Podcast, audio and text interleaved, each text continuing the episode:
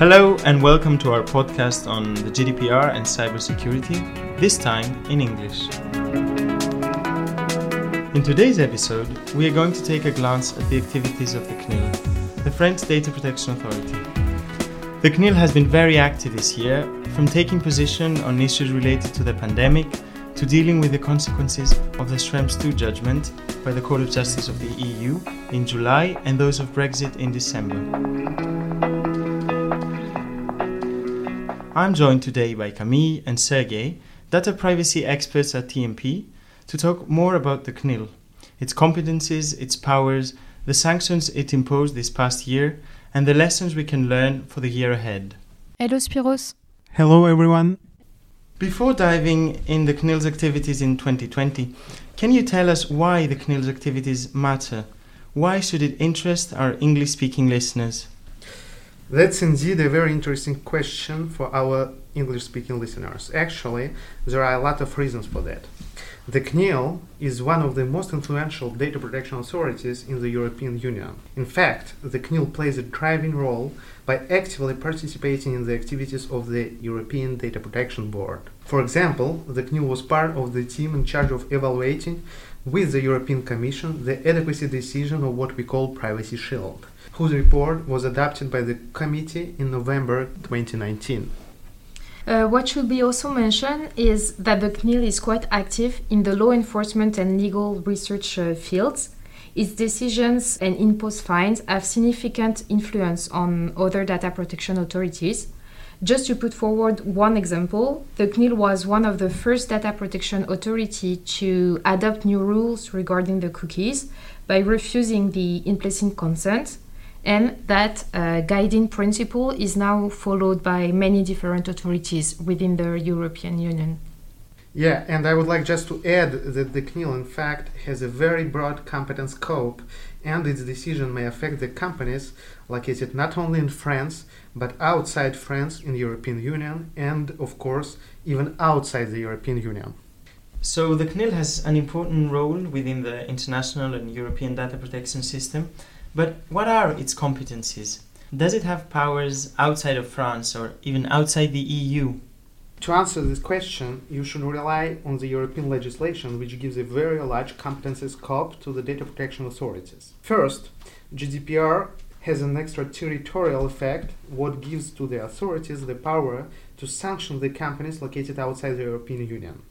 Second, when you are talking about personal data and privacy, at least regarding the CNIL, you also must consider the e-privacy directive, which should be amended by the e-privacy regulation one day. Camille, can you explain concretely in which cases the CNIL is competent under the GDPR?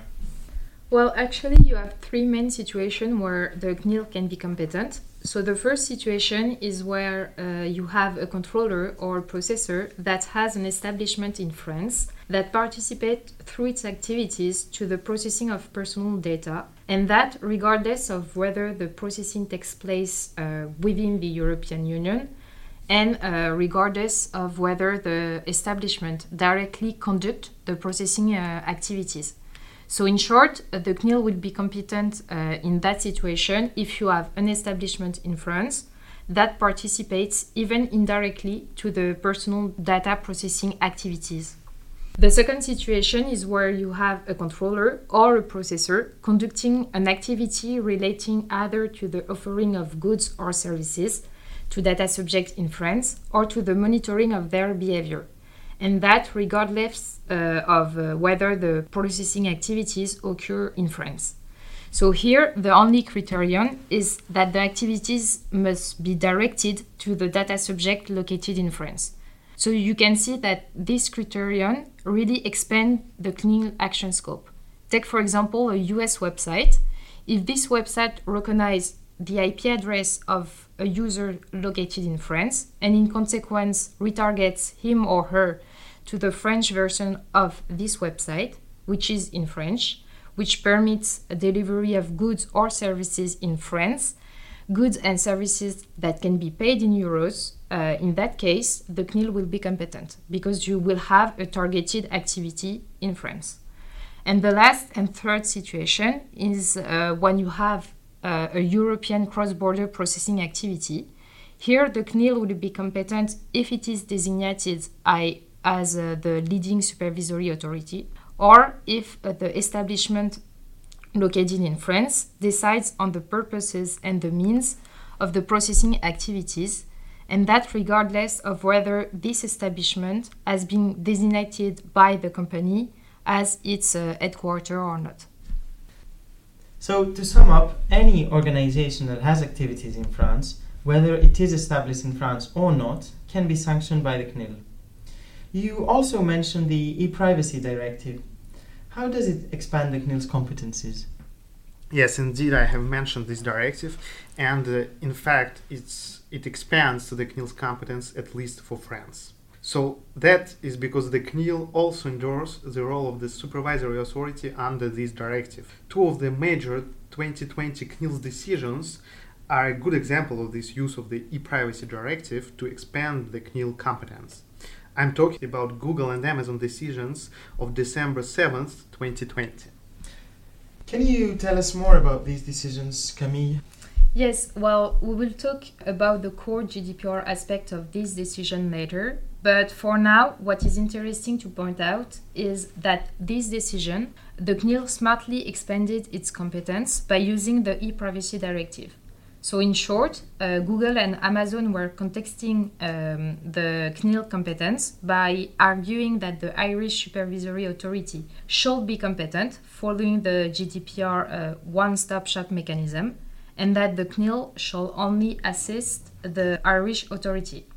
But that was not the opinion of the CNIL, that asserted its competence by arguing that the mere deposit of cookies, without considering the subsequent processing activities, was not covered by the GDPR but by the e privacy directive, which is a specific regulation and therefore prevails over the general law following the well known principle of uh, law.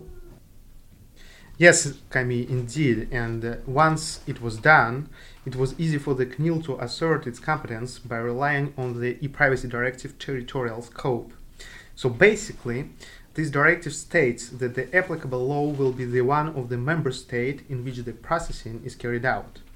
A processing will be considered carried out in a member state if there is an establishment located in that uh, country and participating to the processing in question.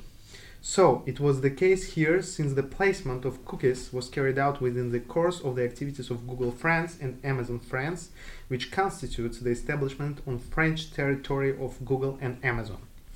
Once the applicable law was determined, it was easy for the CNIL to assert its competence since the CNIL also endorsed the role of the supervisory authority under this directive. So, to sum up, it's worth focusing on the CNIL's activities because of its position in the European and international data privacy system, but also because of its wide material and territorial scope under the GDPR and under the e-privacy directive, which implies that it can sanction organizations even outside of France. Let's focus on controls and sanctions. In theory, we know that the CNIL must conduct formal controls before sanctioning a company. These controls can have different origins, they can be based on the CNIL's annual program of inspections. They can be triggered by current events, complaints, or alerts, such as a data breach. Or they can consist of checking whether a company previously sanctioned is now compliant. Sergey, do we have a clear image on the origins of controls in practice? Yes, of course. So we can have this image thanks to the CNIL's annual report published at the end of the first semester of each year. At the moment, we only have a clear and precise vision of its activity till 2019. What is interesting to see in this report is that the main source of control in 2019 was complaints. In fact, 43% of its 300 formal controls carried out in 2019 were triggered by a complaint, and this is an important evolution compared to 2018. It was indeed multiplied by 2.5 since the entry into force of the GDPR. So this augmentation also includes the data breach alerts. 80 controls were triggered following an alert and in most cases this led to the cessation of the violation. So as you can see, the CNIL has already been very busy in 2019. It will surely be even more in 2020. Why do you think the number of controls following a complaint has increased so much? Well, we can assume that this tendency is due to the increased number of complaints.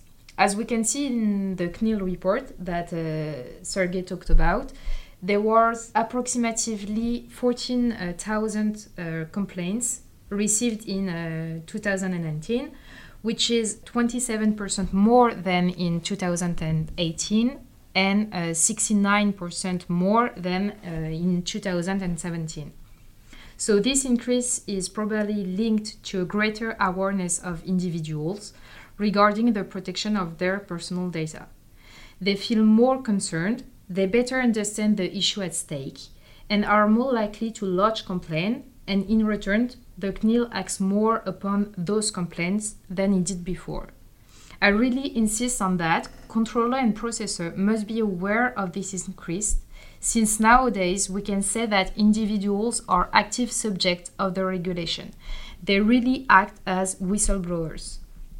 And that was the strategy of the CNIL all along since the entry into force of the GDPR, when it decided to put in place an escalating strategy with the goal to foster compliance.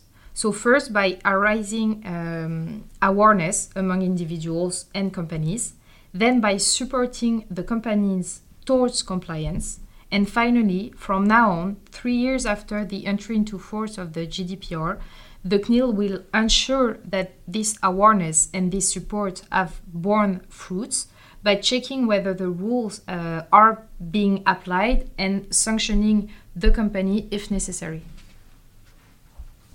Citizen awareness is key to controls incre- increasing this last year. But I would like to quickly address a subject that is less known but very interesting cooperation. Indeed, when talking about the sources of control, we often forget that the CNIL can be also seized by another European Data Protection Authority or another public authority or association from a different sector. This past October, the ICO, the, the Data Protection Authority in the UK, sanctioned the hotel chain Marriott and British Airways for breaches of data of millions of customers due to inadequate security measures. The ICO collaborated with the CNIL in coming up with a sanction. Sergey, can you give us more insight on this? Yeah, in the case of British Airways, in fact, the data of approximately 430,000 people, including surnames, first names, addresses, and their banking data, have been made accessible. At the same time, for the Marriott Hotel Group, 339 million customer accounts were concerned by the data breach, including 30 million European accounts containing surnames, first names, emails, and passport numbers. As you may have already guessed, these two companies are the British ones, and logically, it should have been up to the ICO to handle the, these cases. So, why we're talking about it here? because simply in application of the cooperation mechanism called the one-stop shop, the ICO sent the draft's decision to the European data protection authorities and have been carefully examined by the CNIL. Consequently, the CNIL gave its opinion on the follow-up to be given. After fruitful exchanges with the ICO, the French Data Protection Authority approved the drafts both in terms of the breaches retained and the amounts of the suggested fines. I would just like to add that the CNIL considered that these fines amounts, the highest to date for security breaches, were proportionate to the seriousness of the breaches observed. These decisions truly set an example by reminding that data security requires constant vigilance, especially for such operators for which an infringement can cause serious consequences upon individual. And what about cooperation with authorities and associations in other sectors? Camille, can you tell us more? Yes, of course. To be as close as possible to citizens' concern and target what irritates them the most daily, the CNIL also cooperates with other French authorities, such as the Consumer Protection Authority, the Labor Inspector, or uh, the Signal Spam Association. Those authorities can help the CNIL uh, to protect consumer personal data, employees' personal data, but also to target uh, the biggest spam players in France and to trigger controls in consequences. There is therefore a real and efficient exchange of information between the French authorities, making the protection of uh, data subject much more effective. The CNIL really has uh, transsectorial sources of controls, enabling it to have an extremely broad and global vision of what is going on. If I'm taking back the term I used earlier for uh, individuals, all the authorities helping the CNIL can be considered as whistleblower and triggering controls and sanctions. All right, let's uh, now focus on how the controls actually take place. Can you enlighten us on how the French regulator checks compliance? To what should companies and public organizations pay attention? Yes, of course. So it will be a bit theoretical. So basically, the CNIL may carry out controls in four different ways. So the first way is about the on-site or what we call on-the-spot inspections. So in this case, the CNIL agents can go directly on the premises of a data controller or a processor to carry out some investigations. The other possibility for the CNIL is to conduct the hearings upon invitation. In this case, a letter is sent to the data controller or processor requesting that representatives of the organization appear on a given date at the CNIL's premises. So, of course, it will be in order to uh, answer questions relating to the different processing operations of this company. Then, the CNIL can also organize the online checks. It means that the CNIL agents carry out some checks directly from its premises consulting data that is freely accessible or made directly accessible online, including by imprudence, negligence, or by a third party. And finally, the French Data Protection Authority can also organize the checks based on documents. So, in this context, the CNIL sends a letter containing a questionnaire designed to assess the compliance of processing operations carried out by a data controller or, of course, a data processor. So the body, subject to the control, must send back its answers to the CNIL, enclosing any useful document justifying the responses. Exactly, and I just want uh, to add that each of these controls uh, may be complementary. For instance, the CNIL may initiate online checks and continue on premises if necessary, or start with documentary checks followed up by on premises check if it uh, has compelling evidence of non-compliance. Do we have uh, any figures about that? Uh, yes, if you take back the CNIL report, you can see that most of the 300 controls conducted in uh, 2019 were online ones, approximately 20% uh, of the control. And I want to stress this point. Company must bear in mind that online checks are very easy to conduct if only to control all the processing activities occurring on a website. If you combine that with the fact that the CNIL can conduct control on its own initiative or following a complaint, which, as I said earlier, considerably increased, I want to warn companies to be careful regarding their website conformity, especially their storefronts, since this is the first thing to get noticed by the CNIL or to bother users. This is indeed a very important point. Now, let's say that the CNIL indeed controls a company and finds breaches of the GDPR. Then it can pronounce sanctions. And the list of potential sanctions is long. Warnings, notices, injunctions to stop a violation with penalties per day of delay, limitation or prohibition of processing activities, withdrawal of authorizations or certifications, and most importantly, administrative fines that can go up to 20 million euros or 4% of the worldwide annual turnover of the organization. However, what makes these sanctions effective and dissuasive is the fact that they can be made public. This can have enormous consequences on the reputation of the violating entity. Sergey, can you tell us more about the CNIL's practice on this matter? Yes, exactly. In fact, beyond the sanctions, it's the possibility of making it public that is particularly interesting for us. So we can see that several decisions are published by the CNIL, sometimes entirely, sometimes with the names of the companies masked, but it always remains a publication that make an example. So this is really what makes sanctions more dissuasive. Indeed, the risk of paying a fine can be priorly managed during risk committee by setting a specific funds that will serve in case of sanctions and the company will take the risk to be non compliant, balancing the gain of doing what is not compliant versus the amount of the sanction. So that's very common practice in the big companies. So with the publication of the sanction, the risk arbitrage is not the same.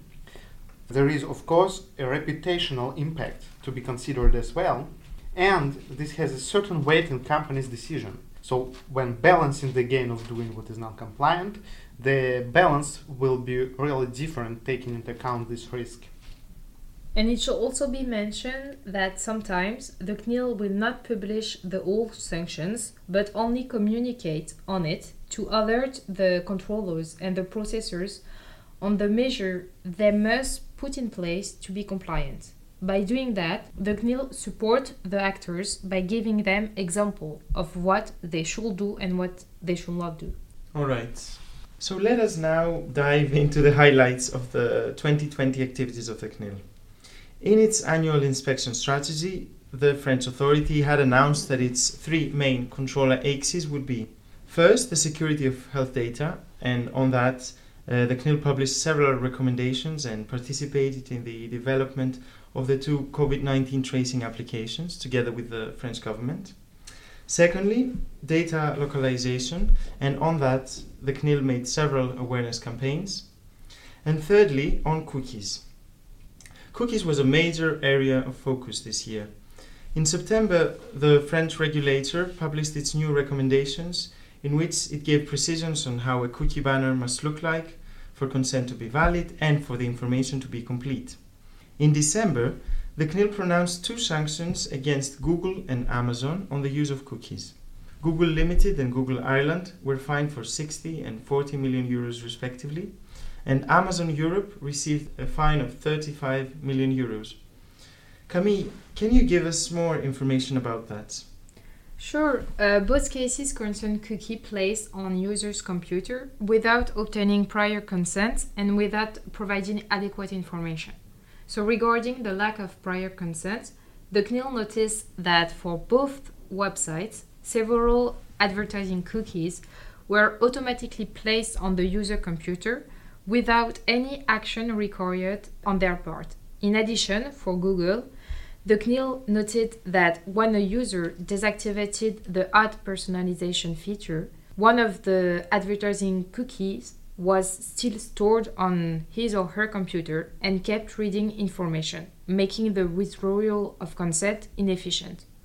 For the lack of information, the CNIL noticed for Google that the cookies uh, banner did not provide sufficient information, that the cookie policy was not available when clicking on the hyperlink, and that the banner did not let user know that they can refuse this cookie, making it therefore incomplete and non-compliant. For Amazon, it was quite the same thing. The CNIL noticed that the information provided on the banner was neither clear nor complete, since it only provided one quick sentence, which did not even mention the possibility for the user to withdraw their consent, and also the user were uh, not informed about the deposit of cookies when they were visiting Amazon website after clicking on an advertisement published on another website.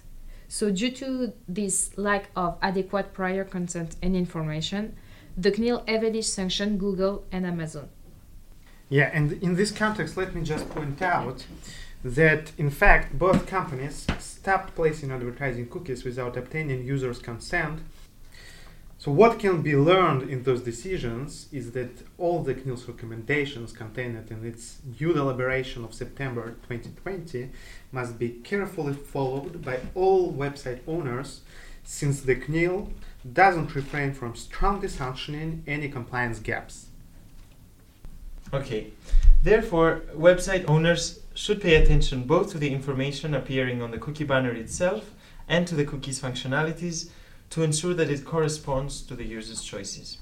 We remind our listeners that the new guidelines on cookies are applicable as of March 31st. Besides cookies, there was another important decision in 2020 that I would like us to discuss. The sanction against the French retail giant Carrefour and its banking affiliates. Sergey, can you explain what happened there? Yes, of course. So after receiving several complaints, the CNIL imposed a fine against two companies of the Carrefour uh, group, two million two and two hundred fifty thousand euros against the Carrefour France, and eight hundred thousand against Carrefour uh, Bank. So the first problem in this case was related to the cookies, and in fact it was completely similar to the Google and Amazon cases. But it is interesting to note that during the procedure, the companies changed the functioning of their websites and advertising cookies were no longer placed before the user has given his consent. Then, the CNIL highlighted some important infringements of the obligation to inform individuals. So, the information provided to users of the Carrefour websites, as well as to people wishing to join the loyalty program, was not easily accessible nor easily understandable. In addition, this information was incomplete regarding the data retention periods, the data transfers outside the European Union, and the legal basis of the processing operations. So then, the CNIL considered that Carrefour failed to comply with the obligation to limit the data retention period. The data of more than 28 million customers who had been inactive for 5 to 10 years were being kept as part of the loyalty program. The same was true for 750,000 users of the Carrefour website who had been inactive for 5 to 10 years. Carrefour has also failed to respect the data subject rights. The CNIL reminds it that systematic request for the proof of identity was not justified since there was no any doubt about the identity of individuals. In addition, the company was unable to process several requests within the deadlines required by the GDPR. Sometimes Carrefour even ignored the data subject request, such as access, deletion, and objection requests. And finally, uh, Carrefour failed to comply with the obligation to fairly process personal data.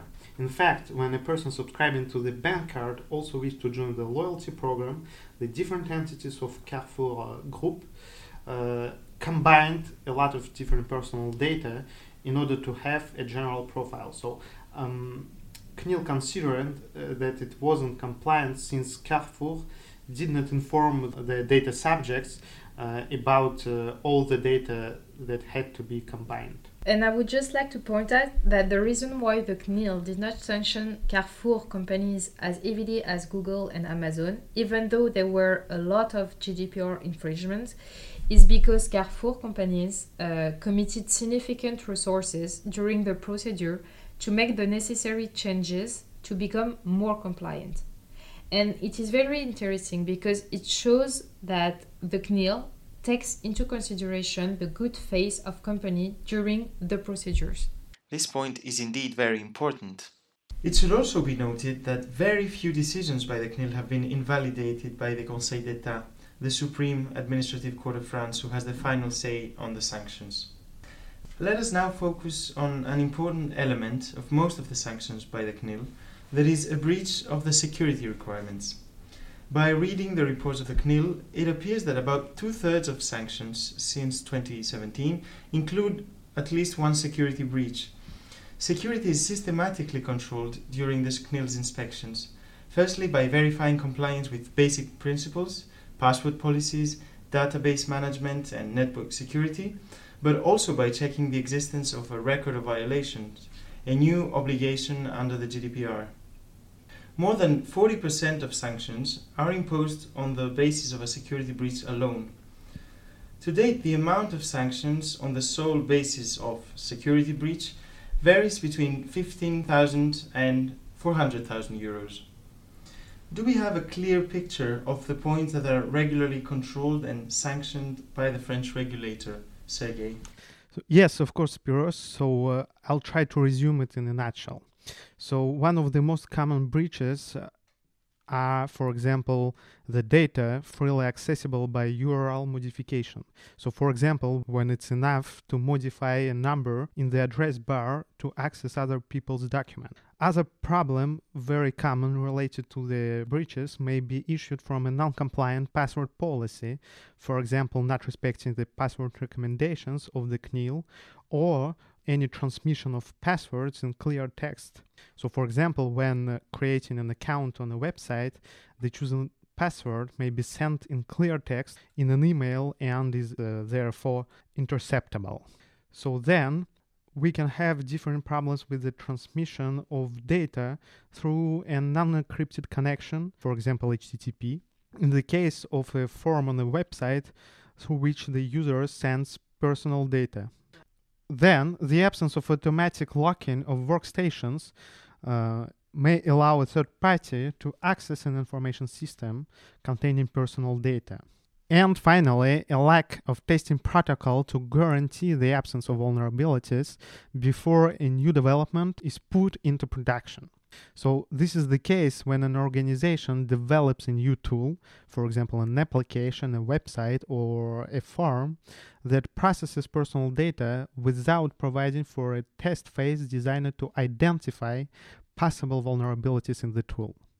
All right, and taking into account these examples, do we have any concrete examples of sanctions recently for lack of adequate security measures, Camille? Sure, I think we should focus on the CNIL uh, most recent sanctions that are solely based on security.